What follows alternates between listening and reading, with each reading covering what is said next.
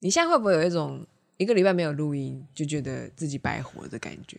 有一点，我甚至会有点害怕。我觉得好像是我是个月光族，我都没有存款，我没有好好认真 做事。那你就一天录好多集，那你就可以变富翁。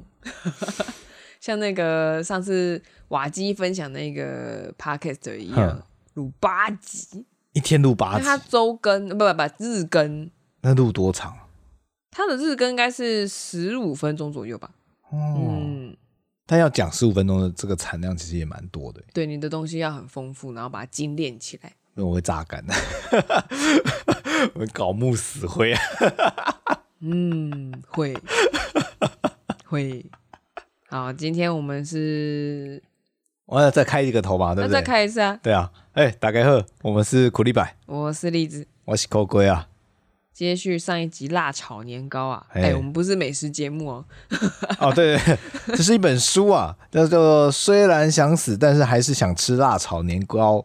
那因为上一集我们没有讲到二，对，还有两集嘛。对，其实之前看完第一集的时候，我一直以为他好了。啊、哦，我也这么觉得啊。没有，啊、他看起来好像健健康康的，没事了。嗯，做好万全准备，我要面对未来的挑战。对，那时候他的第一集的结尾好像给人家这样的感觉。嗯、那时候我觉得他编排还不错，就是他每个礼拜去问诊，嗯、然后他会编灰色的页数，就是还有点像是自己日记那种小杂记的感觉。然后又再是一篇去就是问答这样，嗯、还蛮有趣的啦。那看到后面的时候，就觉得好像那所以他就是这样子过下去了嘛，因为这东西感觉好像不会好，是这样。他本人可以面对了这样子，结果买了第二集之后发现，哎、欸，没有这件事情。第二集我还有贴一个标签呢，我第二集我就没看了、欸，哎，这边我就只能靠例子来帮我们 叙述这个故事啊。其实这个就还蛮像是刚。上一集讲到了马克信箱的那个点有，他看了这一二之后，他突然顿悟了。对，第二集也是这个作者他顿悟的那个转折很明显。他是在中间的时候才顿悟吗？还是然后一开场我们就马上进入第二章节？他一开场就直接告诉你，第二幕，我现在状况非常糟，我好想死。他一开始就这样子，那医生整个就嗯嗯嗯嗯，那我帮你加药。药下重一点，哎呦，他走这个路线的，你就觉得哎，哑巴哑巴这样子。那他为什么会这么忧郁呢？其实有一个导火线，上一集应该有讲到，他是出版社的员工，编辑，他是算是编辑，要做书的。他有喜欢的案子，应该说是职位吧。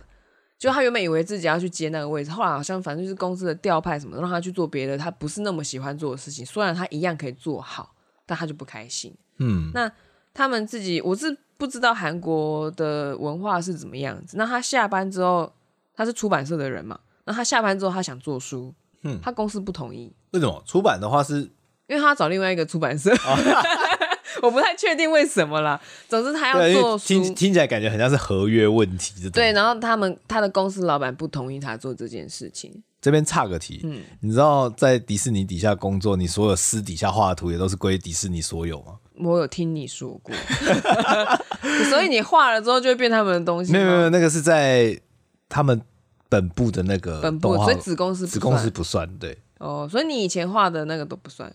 我现在画任何画的其实都不算，都不算，都不算。你们公司现在应该也没有这个奇怪的规定。没有没有没有，嗯，对。但是如果你在印象中你在迪士尼底下工作的话。就是他母公司是真的传闻吗？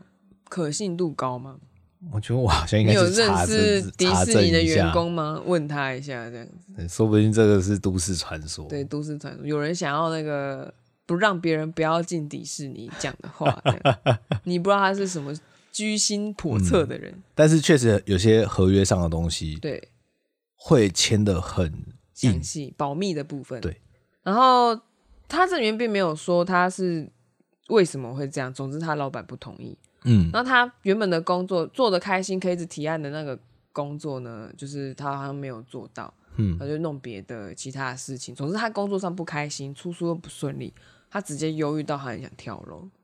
这么严重？他还真的爬上去，然后往下看，然后她的男朋友还是什么把她拉下，来什么的。总总之就是一开始就是走这个路线。我，我也很喜欢去顶楼看过整个城市，嗯，我觉得从上面看下去，那个风景非常好，因为一望无际，你可以看到城市的边缘，嗯，甚至更遥远的地方。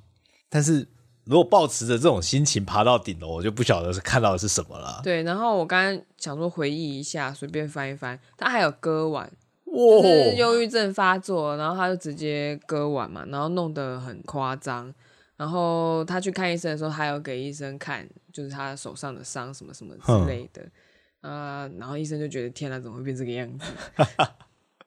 因为他那个状况就是他就是一直陷入就是我不想去上班，那医生就会说，哎，一般人遇到这种状况一定会不想上班，但是通常医生会觉得说，希望你不要把自己弄到没有退路，嗯、所以不会劝你离职。可是当事人通常都会很想离职，尤其他现在非常的不开心，直接想要跳脱这个，他想要立立竿见影。对，这个部分还蛮精彩，大家可以去看看。然后他的灰色面就是，嗯、他后来都有发现，他就是在这个时段时间里面就一直习惯性的无力，而且他也是要在后面发生一件更大的事情的时候，才发现原来自己是让自己沉在那里面。沉在这个无力感里面，哦、沉浸在自己黑暗里面，在这个黑暗里面其实很快乐。对我的解，我的解读都是这样子。你不愿意跳脱那个环境，是因为你觉得舒服，跟觉得这样子说自己你很快乐，你爽。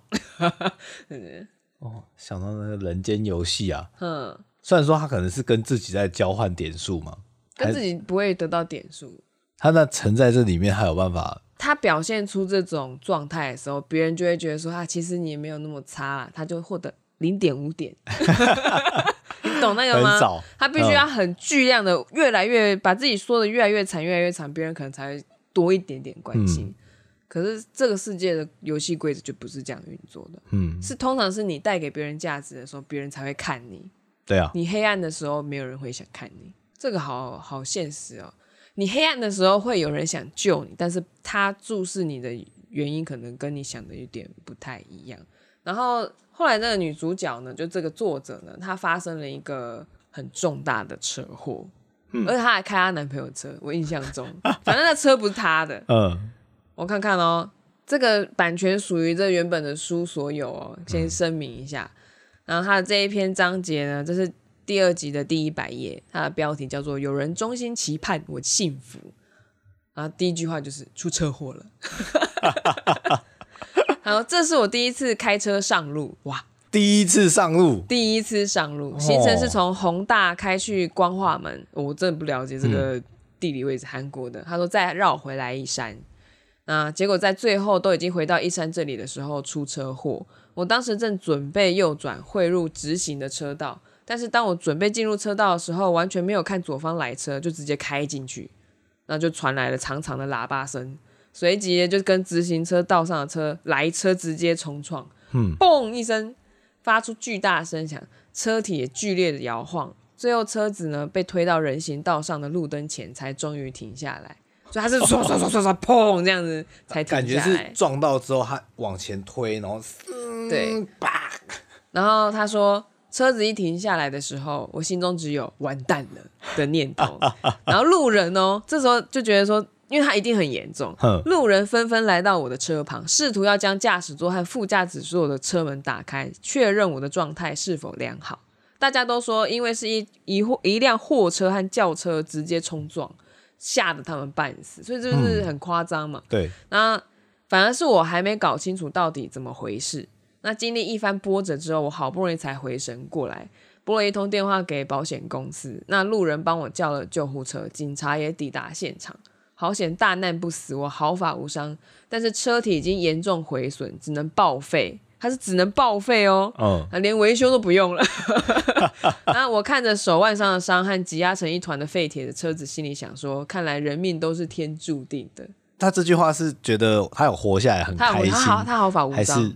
车烂了，他但是他毫发无伤。嗯、他说：“只要我没有选择，或者是鼓起勇气走上绝路，应该很难消失在这个世界上。”嗯，更何况世上还有那么多人是在为了让自己能多活一天而孤军奋战。他其实也会想到，就是有些人也是很认真的，对比方说癌末病友或者什么，嗯、我却烦恼着这些有的没的问题，真是泄气。也觉得这些都是多么奢侈的烦恼，甚至有点厌恶自己。你看又来了。但是其实就是从这个 moment 之后，他后面突然觉得自己的人生开始有一点意义。嗯，医生当然不知道嘛，就是又到了门诊的时间，然后医生就是通常第一句话就说：“哎，这些日子过得好吗？”啊，作者就说：“我出车祸了，车子拿去报废，而且当时和货车相撞，好险大难不死，我毫发无伤。”医生就是开始在看他的反应嘛，他说：“很幸运，真的很幸运。不过你怎么能够说的这么淡定？”嗯。那个作者他就是觉得，嗯，总之就这样啊，算是不幸中的大幸，就是轻描淡写，你知道吗？一天一直到昨天，我状态都不是很好啊，没有去医院。他之前有去申请，想要去住那个精神病院，自己主动想申请。对，然后他说是什么封闭式的医院什么的，就是你进去之后基本上不能出来，直到你好了还是什么，还然后要关一个月。我觉得那个都很可怕。对，然后他后来好像去看一看之后，反正因为某一些沟通上的落差，他决定他好像去了一个礼拜，就说不要了，他要出来这样。我觉得那个就是没病进去都被关到有病了。对，然后他就说，嗯，反正没有去医院，然后有两天份的药也没有吃，重新吃药以后呢，头痛和忧郁症的忧郁就顿时全消了。啊、呃，按时吃药我都没有感觉到自己状态有比较好，因为会习惯，嗯，就是你不知道自己到底有没有变好。那两三天没吃药，就会明显的感受到状态有变差，所以他要是提早几天来看诊，可能就会很难进行咨商，也不一定。所以他就是让自己比较稳定之后才过来门诊。后面就跟医生讲了一说这个车祸怎么样怎么样怎么样。他说他在开车的时候原本就有想象过要直接去撞山之类的。因为他就是之前状况很不好嘛，工作状况，而且他有离职，他后来还是有离职，他受不了了，啊，反正他就是一直在想说怎么样怎么样，然后就出了这个很大的车祸，结果自己没死，然后而且很多人来关注他，而尤其是路人，其实路人的那些反应都还蛮觉得是还蛮重要的，因为他说反而是路人看到我的车被一辆货车冲撞，推到人行道的路灯前才停下，还以为我已经死在车里面，纷纷跑来。打开车门要抢救，确认他的伤势。啊，我当时还没回神过来，所以只有在位置上一动也不动。他其实是一个很大的那个恍神状态，出神了。一定的。那个七七魂几魄啊？六魄，六魄都飞走了，你知道吗？然后后来发现路人都已经拨打一一九一一二到消防局那些，然后货车司机还以为他死掉了，不敢来确认，会怕啊，会怕啊，怕死。对啊。而而且我觉得是不是那个女生的问题比较大？通常是这样。对，然后他说：“但是医生，你看我现在毫发无伤，当然可能还要再多观察几天才，嗯、因为可能会有脑震荡或什么的。对”他突然有一个顿悟，就是我不是说我很容易觉得日子好无聊吗？嗯嗯嗯，我没有很容易哦 我们我是周期性的，周期性的好无聊啊，也比较不能体会活在当下的珍贵。然后最近。我觉得无聊感加重了，在家也好无聊。结果昨天发生那个车祸，我还是奇迹似的活了下来，运气很好。这让我不禁产生：看来我命不该绝，难道还有什么事情没有完成吗？然后还有一个重点，他说：因为我不是有养狗嘛，嗯，那总其中有一只是老狗，然后原本是就是像他现在就住在一个老家那边，他原本是要载他，他说幸好没有载，要不然他如果车上有狗的话，嗯、那狗应该一定死了。对。所以他就突然觉得说，就是有个感恩的心，就是还好这一个没有发生。那然后他看他一回家之后，看到两只狗狗来迎接他，他就觉得说，真的很感谢老天保佑，不然就再也看不到我心爱的狗了。可他之前拼命想死，他就没有去想过他的狗会怎么样，哦、或什么会怎么样。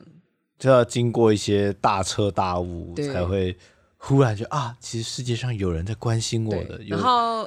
然后刚刚有讲到前面的标题嘛，这一个章节的标题叫做“有人衷心期盼我幸福”。其实这个女生哈，她说自己她觉得自己不漂亮，她也是交了很多男朋友的。对啊，然后我从第一集你有看到对不对？我从第一集就看，一直看，我她说自己不漂亮，她一直交男朋友。对，然后就一直有的还会嫌男朋友怎么样，然后有的是男朋友嫌她怎么样，然后她就一直边两边矛盾。嗯、我看的时候小小的觉得有一点累，可是心中又觉得。我跟你交往的时候，好像也有一点这样，我不能这样讲他。你说觉得就是反反复复这个模式哦，就是这个模式。嗯、我们把内容虽然可能换掉，但是模式是不会改变的。嗯，基本上就是这个样子嗯、呃。所以他就说，这个车祸呢，就让他发现说，哎，以前都只有沉浸在自己的黑暗里面。因为医生有问他说，所以你以前都没有这样想过嘛？就是觉得感恩老天爷啊，什么还活着啊，巴拉巴拉的。他说没有，他只有沉浸在自己的黑暗里，然后把那些值得感恩的事情视为理所当然。是不是第二集比较黑暗啊？会吗？我觉得还好啊，因为我觉得第一集的临门一脚都是每一个都可以去画画手玩啊。哦，其实都多一点点就可以。他只是没有付出那个行动而已。对对对。然后第二集是忽然一个巨大的创伤，或者是出版社的部分，就是他工作的部分，让他觉得好像自己很没有价值或者什么的。然后他就一直沉浸在那个状态里面嘛。因为这件事情发生之后，他有突然想到以前有一个前男友，他说因为是因为在一起太久很无聊，所以就分手的。是他跟他分手，女主角跟他分手哦。然后那个男生他交了新女朋友的时候，他心里面又有点不是滋味。你看他讲这些东西，他都觉得好渣哦。你说女主角吗？对啊。你说作者吗？对啊。对，然后他整理 email 的时候，又看到那个前男友写信，又写给他的信，他就觉得恍如隔世。这样，那个前男友说的最后一句话是：“我希望你可以好好的享受现在，虽然这不代表过去就不珍贵。”我也不清楚你现在的男朋友是怎么样的人，但要记得尽全力的活在当下。等时间流逝，或许你也会和我有同样的心境。我希望你可以幸福。其实这个作者哈，他他结婚的时候应该有个前男友桌，你知道吗？他就说，当时我真的哭很惨，边哭边答应他说，我知道了，我会活在当下的。啊，他分人家，然后自己还哭很惨。嗯，What？嗯。这个男友是第一集的那个男朋友吗？我忘记了啊，随便了，随便了，反正他后来要拿公司的那个什么离职金再买一台，因为没车不能生活吗？他说男友还特地赶来确认我是否有哪里受伤。嗯，哎，没有，这个是另外一个男友，反正前男友跟男友，反正就是两件事情。嗯，对对对对。他说，发生车祸的当下，他没有那种好险还活着没受伤的念头，反而是看到那个车子，觉得车子已经报废了嘛。呃，他反而想说，哇，惨了，这是男友的哦，这是男友的车子，怎么办？我死定了，该怎么办才好？他反而却没有去想到说，哦，原来我差点就要死掉了，这这个意识就变很很低，这样。嗯嗯。那这个就是我当初贴，我就贴了一个红色的嘛，就表示这个部分是。还蛮重要的，那他还蛮多，就是就是这个从这一篇章节之后的每一篇，你就发现说，哦，他改变很大，嗯哼嗯，比起第一集的那种慢慢发现自己并不特别，第一集都是这种氛围，然后第二集就是让自己变得很独一独二的状态之后，然后有一个特别的醒悟，这样。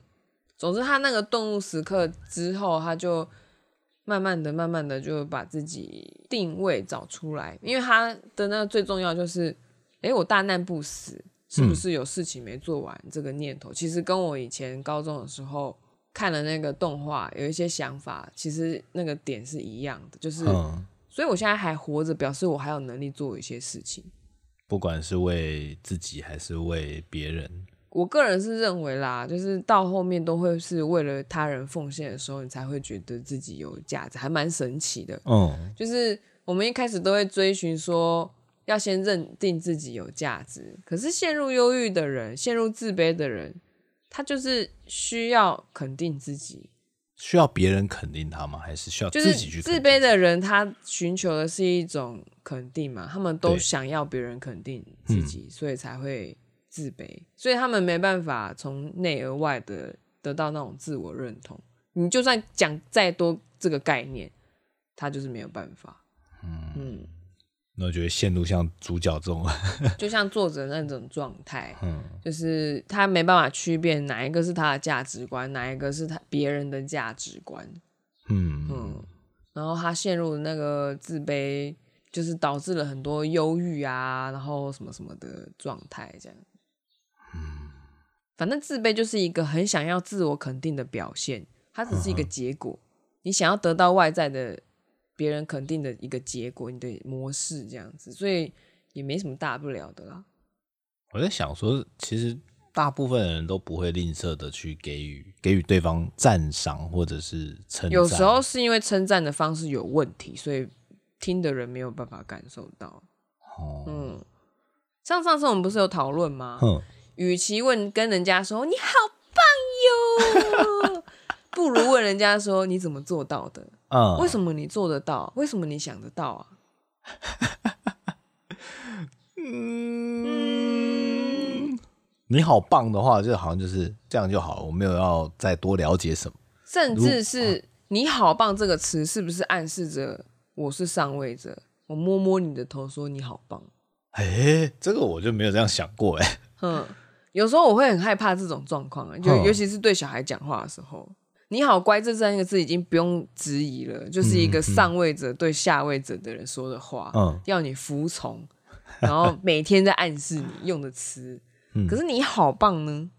我通常都觉得这个就是好玩在哪里用，好玩的，啊、就好棒，还有搞的哦，讨厌，听的人就不会觉得你是真心的啊。然后你就说我没有吝于赞美，我刚刚讲了、欸欸，我没有说你什么，我跟你爱就搞的哦。就是你，就是你，一级棒！这个没有大拇指，一定就是大拇指的啦。什么东西？那是以前那个网路梗。哎，总之就是，通常这样子的人，在某些人来说，他是接不到你的讯号。每个人的接收器不一样啊，就跟每个人觉得那个香菜不香一样。香菜仇视者。对啊，有些人可能听起来那个赞美就不不像赞美啊。有些人会觉得觉得说你是不是在酸他？对对，没有错。但我也会跟他讲，我没有在酸你，我就是借着一个好像好玩，但是嘿，你也拿不定这个词，你就故意的嘛，想要给人家考 C 级的，不是考 C 啦，考 C 就真的是 真的在损人，有时候就是闹着玩、嗯、哦。可是别人要他可能没有要跟你玩呢、啊，他现在如果正在认真怎么办？那 我就不好意思，对不起，对不起，啊，对不起，对不起。对，所以之前我才学到说，哦，那个赞美人啊，你要去看的是细节，他做到了什么很细的东西，嗯、你发现他在努力。与其称赞他，不如说你看见他的什么，哦、嗯，他可能会更有感觉。我因为要注意细节，真的是不容易的、啊，不容易。你要很专注的在看他。其实你光是那个专注，对，就是《人间游戏》那一本来说，它就是一个很大的反馈。嗯，就是一个安抚，你有在看他，嗯，那那个质量是很好的，嗯，可是一个人没办法有那么多时间专注在别人身上，当然啊，嗯、除非 除非他是我的小孩这种如此亲密的关系，你才有办法这样子在关注，或者是我关注你啊，你不觉得吗？对，嗯、我一直在观察你的或者教练，嗯，没错没错，教练就是那一个小时的关注，而且你有付他钱，你有付钱，那是他的工作，对啊。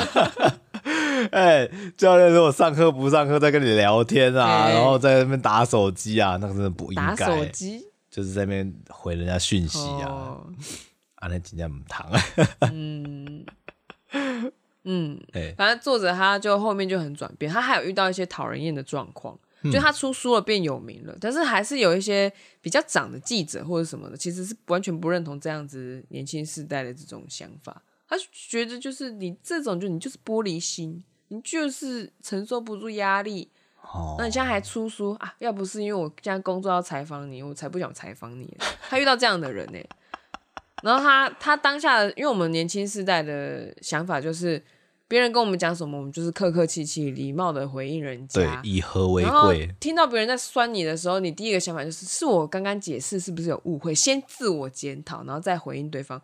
就后来他发现那个记者完全是冲着他来的。哦。然后他就跟那个他的医生讲说，他现在非常，他觉得很生气。然后后来他好像有讲一些比较凶的话，还是什么，反正就是算是也有反击。嗯。然后医生就觉得说，这整个过程就是。作者他有体悟到一件事情，就是这世界上有很多种人，对一件事情有不同的看法。我这个角度也很好，他那个角度也很好。嗯、你知道这件事情就很好了。这其实也是人间游戏在倡导的一件事，哦、就是你好我也好。嗯，那那个刚刚那个记者那个范例啊，他就是我好你不好，这就是很多问题的来源。这样，然后那个作者突然发现，就是他有他的理由，而且他那个记者年纪很大了。可能五十几岁，嗯、然后作者他可能才二三十，嗯哼，那他这种我们这一代，我们差三十岁就是一个代沟嘛。对，那他可能没办法理解我们的这个状态。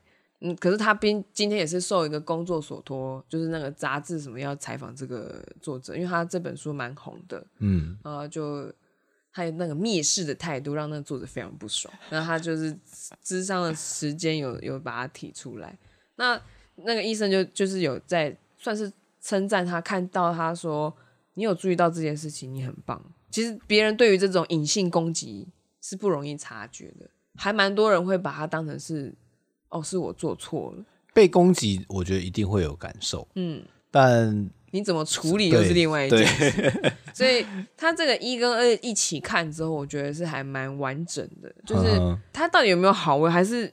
每次书一合起来，我就忘记他到底有没有好，我只记得他出了一个很荒唐的车祸，然后然后后面就是一个大转变，而且越来越好，甚至比第一集的状况好多了。然后药量也可以慢慢减轻，不用那么多，因为他好像如果说没有效，其实还会有副作用，就头很痛啊，还是什么东西，变胖之类的？不会不会变胖，然后就。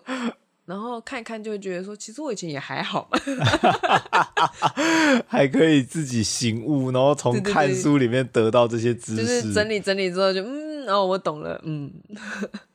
但也是大量阅读才有办法让你直接透过自己的思绪，然后就得到那些答案。其实真的有没有大量，我还不敢讲哎。可是我是很认真的去思考每一本书他想要提倡的那个观念，嗯嗯。有时候也不是说一定要很贯彻啦，就是小小的实验一下。嗯，你把你的认知一扭转之后，过了一阵子，就是哎，你的世界完全不一样了。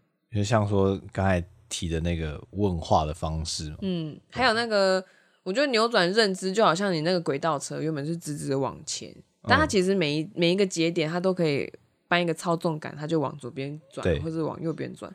扭转认知就像这个感觉。如果你都不停下来想一下的话，你那车子就只会一直往前冲，过山洞。但是很顺啊，就是大家一个直觉，就是直直走嘛。反正我不需要切，它还是可以继续往下行驶的。只是好不好不一定。所以，所以重点来了，就是我们人一直持续学习，跟人家学习，跟人家交流。你不是有时候觉得不爽、不舒服？嗯，其实就是那个节点在那里。嗯你你可以想一下，就是你有没有更好的选择？假设我今天我遇到一位气场跟我没有那么合拍的人，嗯，是不是他拥有一些我缺乏的东西？你倒也不用这样子说，我以为你要讲的是，我遇到一个跟我不合拍的人，我就承认我跟他不合拍，嗯，我不需要讨好他嘛？对，那我就是转弯啦，因为你会觉得痛苦，一定是因为你要讨好他，嗯嗯。基本上我也都是 直接直接转弯，直接转的，对 对，嗯，拜拜。真的吗？基本上是这样啊，除非说，除非说我真的是工作场合没办法，我们一定得合作。好，那我们就公事公办。好，对，尽可能啊。嗯嗯，反正。你看看嘛，那个作者他虽然想公事公，他也一直忍忍忍，他最后就是想跳楼。就是有些人的反应状况不一样啊，有些人的处理方式，他就是想要往那种一干二净的方式走。嗯，我也想过一了百了，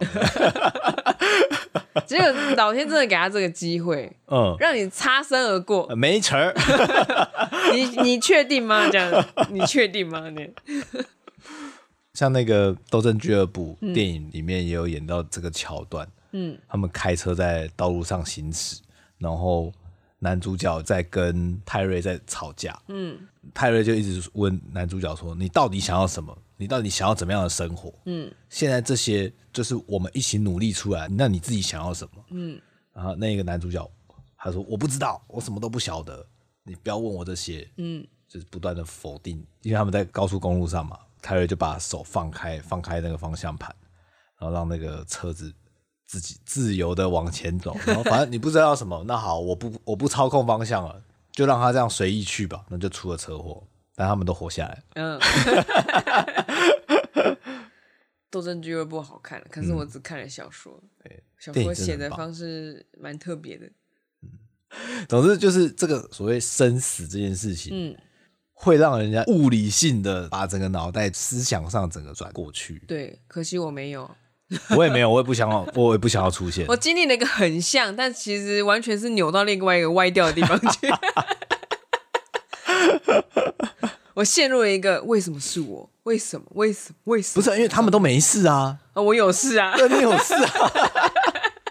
对哦，对啊，破盲点。对啊，他没有，他没有漫长的复健路程啊。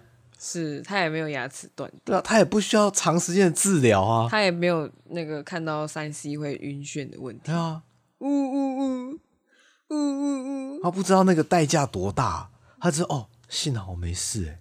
我的话就是幸好我没死，对啊，可是我很痛苦啊，那时候。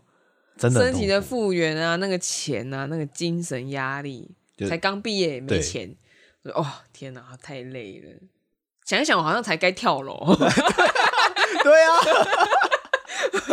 我没跳，我不想跳，还有很多事要做啊，然后人生还有很多事情可以做，哎，那么多好玩的事情还没去体验呢，我怎么可以？死在这里，我一直也跟自己讲这件事，就是还有很多国家我没有去玩过，嗯、还有很多的事情我没有体验过，不能就在此终止。终止什么生命吗？终止自己的生命，像呃很多小说里面，呃都会出现说有人自杀，像说什么一些摇滚乐手很早就嗑药啊，或者做做什么就死掉了。他已经先成名啦，对，他成名了，只是你要说他这成名的十年呢，真的有体验到所有的人生吗？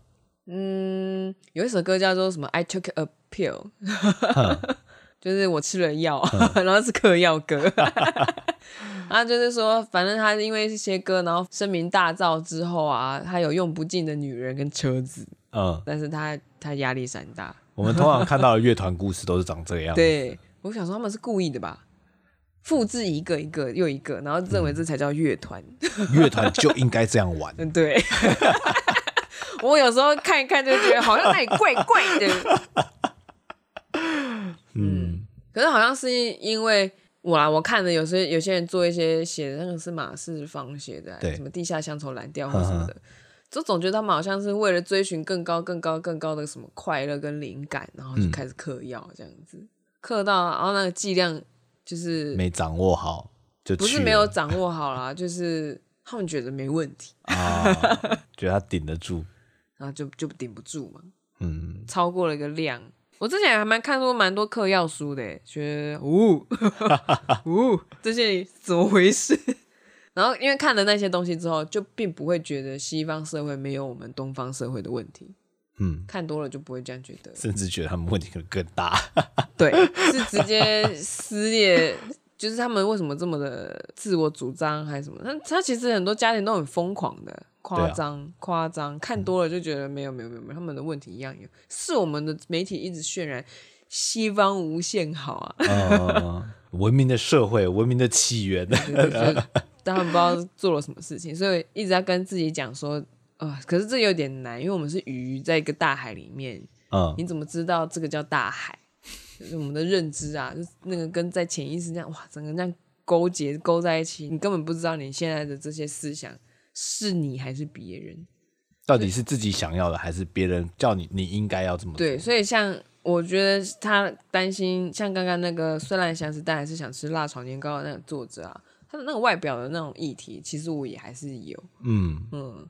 然后我看的有一些书，他们就会告诉你说，就是这个东西都是社会给你的，其实你不一定想要那个样子。嗯，然后甚至是你都会有个幻想，觉得变瘦就是会变快乐。然后我就想说，我变瘦我会变快乐吗？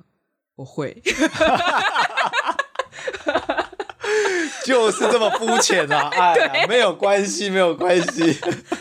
我有成名了，我有钱了，我快乐吗？我会。好爽啊！但是多少？因为我知道有一个临界值，对我知道那个临界值，但问题就是我还没有到啊！先让 我到了再说嘛，对嘛？那个问题我遇到了再说嘛。嗯，我投你一票，我投你一票，对嘛？对嘛？对嘛？我就是这么肤浅，不要再说我大量阅读很有深度了，你会很吃惊。我大量阅读还是如此肤浅，为了回收啊？对。你以为我喜欢去健身房吗？我就是只是想变壮而已啊。如果今天吃颗药丸我也变壮，我就吃药丸就好了。其实因为是够抠，不想绕远路，多花那一份钱，对不对？啊、对，对，可以这么说。你够抠就愿意去健身房，真的是另类解读啊。嗯，嗯，那我们第二本大概这样子就可以了吧？嗯，但是呢，我还是很好奇，虽然想死，但是还但还是想吃辣炒年糕。嘿嘿，它会有三吗？辣炒年糕到底在哪里？第一集啊，是哦。第一集他有讲过一句啊，他好像觉得说，呃，是人生在世就是一大堆这种烦恼什么什么的，然后虽然这样自己很可悲很可笑，然后突然会想要吃辣炒年糕，自己他觉得这样有点可悲还是怎样子的，他要讲一次哦，我完全被忽略掉了，他有闪过这个念头这样想，嗯、然后然后他把这个想法拿来打自己，因为因为对我那时候看到书名，嗯，我就想说这什么辣炒年糕在哪？这样对，辣炒年糕很重要哦，它应该是一个像是。电影里面出现刀、出现枪，它就一定有事要发生。嗯、这把枪一定得开。有啊，他这个辣炒年糕就是代表他人生在世的意义啊。自己讲完就觉得荒唐。哎、欸，你知道中文书以前有一本是图文书吧？嗯、叫做《羊肉炉不是故意的》，你有看过吗？大块出版那，那是羊肉炉事件吗？就是。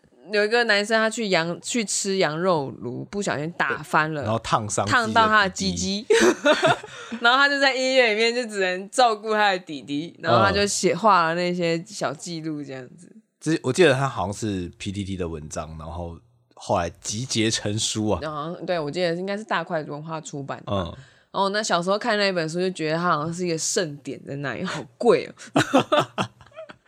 你是指羊肉乳很贵吗？没没没，是一跟二很贵，哦、那个书一跟二很贵这样子。那、嗯、我觉得能出到那样子，还会画的很秀，你知道吗？嗯，灵魂会师。对，然后我觉得还蛮好玩的。嗯哼，然后有时候食物是放在书名上面，就已经有点像是跟你这个作者有连接，因为作者蛮喜欢吃的、啊。嗯，他就跟那个人类之子一样啊，烤鸡好吃啊。但是那不是象征，他不是吃烤鸡腿然后就出事啊！不是他他的那个象征就是说，你现在搞这一大堆长篇大论，但是辣炒年糕好吃，哦哦哦，我还是想吃啊！我这些烦恼一大堆，我还是想吃辣炒年糕啊！那我突然觉得这样自己好可悲，他多了一个第三人称的镜头在看自己，你你懂那个意思吗？嗯、人类之子他只是拍这一幕拍出来，对，结果。现在他那个作者就好像是那个演员，他在吃那烤鸡，嗯、然后他就会想说：“你看这世界变成这个样子，然后我还觉得这个烤鸡很好吃，我是不是很可恶？”哦，你你懂这个概念吗？他是这样子的在做这件事情。哦，哦，这个还要我还要我 讲一遍？欸、你没有去想这个关联性？我没有特别去想。其实心理学最难的就是你这个电影有一幕一幕，对不对？你的人生这样有一幕一幕。嗯它最难就是你还有第三颗镜头在拍，就是你的人生现在还有个第三人称在看我，嗯、好像我在玩亚罗疫苗，然后有一个第三人称 镜头开始环视房这边我的房间，谁在看我啊？啊，对对对，就是这个才是那个所谓的自省的高端，就是你不再沉在那里面，然后有一个第三人称镜头在看你的时候，你就哦。嗯，我客观的来看是怎么样，但是那个作者他选的方式就是他把这些东西全部都曲解成是不好的，嗯，都不会把它曲解成是有意义的。那他是大难不死之后才找到那个意义啊，嗯，所以他完整的东西就是，呃，我个人是蛮推的，我不太喜欢太精炼的东西，因为要有灰阶地带，这才是人生呢。确实不需要像戏剧、舞台剧一样弄得非黑即白这样，太累了。毕竟他要把它浓缩在一个小时里面把它做完，而且他有这种杂质啊，你才可以看到一棵完整的树啊。嗯，嗯会要不然就只有树干、树枝，嗯、你这样看其实很累。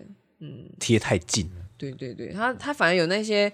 无微不微的自言自语啊，反省啊，什么什么的，我觉得那才是很类似像我们看小说那种第一人称的感觉。嗯，然后那个东西就会变成我们平常的养分，就还蛮好玩。它就是这个东西，就是你大脑读进去之后，它有一天走在路上，它会开花。你你也不知道是哪来的，但是你读进去了，即使你忘记这本书，但是它其实有接到。嗯嗯，也是因为这个原因，所以我才会觉得说第一集这样子我看的蛮顺。嗯，第二集你这样看下去，你应该会蛮有感觉的。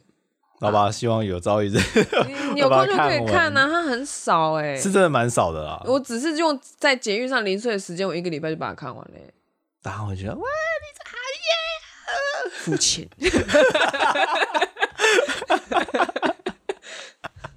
干嘛这样？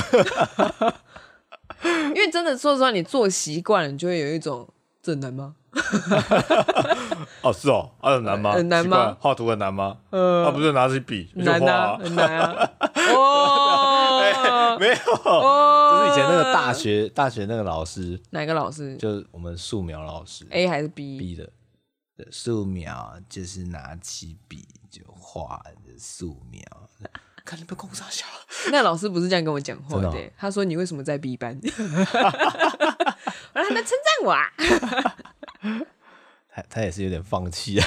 听说他以前很严格。对啊。听说，我想说他那他在这学校，我们这个系也才几年，怎么可以被他如此的被打击？对啊，好可怜啊！想想这些教授教授们，嗯，可怜啊。啊，所以这样二不知道大家听一听会不会有兴趣来看呢？现在应该图书馆可能也借得到吧？图书馆应该是借得到了，但是不知道要不要排队而已。哦，嗯哼，不要跟栗子借哦。为什么？没有，我只是觉得，因为你要看书 出去，就是书借出去，有时候要回来不容易。哦，你有借出去的书没回来的吗？还蛮多的漫画，我漫画比较容易，我觉得小说或者是什么不不太容易。嗯，因为我盯很紧。我借到后面我都忘记我借谁了。嗯，就像那种国中、高中，然后一直借来借去。讲到借书哈，我就很讨厌一个状况，就是我借书出去，我整本没画重点的，有人跟我画上去，被我骂爆哎、欸！如果真的有需要画重点，你干嘛不自己买一本？啊、我就是有这样子的人跟我借书。嗯，就后来后来就是比较渐行。不转弯了。嗯那只是其中一个让我觉得，哎、欸，等一下，等一下，你这个人，嗯，对，那个就是一个警讯，一个 sign，一个 sign，这样，嗯，哎呀，好，那、啊、很很饱满的耶，嗯，像你居然不知道那个呃、我真的不晓得那个辣炒年糕是指什么，我没有联想到那一块。哦、呃，我现在用人类之子那个概念，那个我可以好懂了吧？对，因为人类人类之子，他在他就是多一个卡。嗯，就是这世界变成这样子，我居然还觉得这个人我好可恶啊！因为但是那个角色他的个性并不是，他就不是他就是你啊，对，所以我才有这么有共感、啊。压力山大，我便当还是要再吃啊，然后就觉得哎、欸，有什么吗？哇，哎、欸，东西要做饭还是要吃哦？怎么可能不吃饭？我还是要睡觉啊！那他他为什么有这么多烦恼？就是他多了那一台摄影机哦。我们可能人类图不一样啊。我们的星盘都不一样，好不好？对对对嗯，好啦，那我们今天就先到这边了。大家如果喜欢我们的话，记得按赞、订阅、加分享哟。对啊，然后可以来留言留起来，书买起来，捷运上看起来。嗯、对，增加一点不同的肤浅。哎、啊，不同的肤浅，好，可以，好，肤浅肤浅。OK，拜拜了，拜拜。